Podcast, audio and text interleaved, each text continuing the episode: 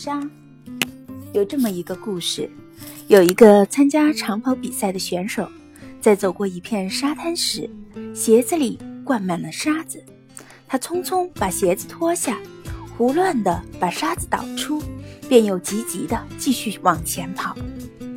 可是有一粒沙子仍然留在他的鞋里，在他以后的路程中，那粒沙子磨着他的脚，使他走一步疼一步，但他并没有停下来。把鞋子脱掉，抖出那粒磨自己脚的沙子，而仍是匆匆前行。在离终点不远的地方，因脚痛难忍，他不得不止步，最后放弃了比赛。当他忍着揪心的痛把鞋脱掉时，他发现让自己痛苦了几天并放弃比赛的，竟仅仅是一粒沙子。看来，有时阻挠我们前进的不是高山深渊，而是极细小的一粒沙子。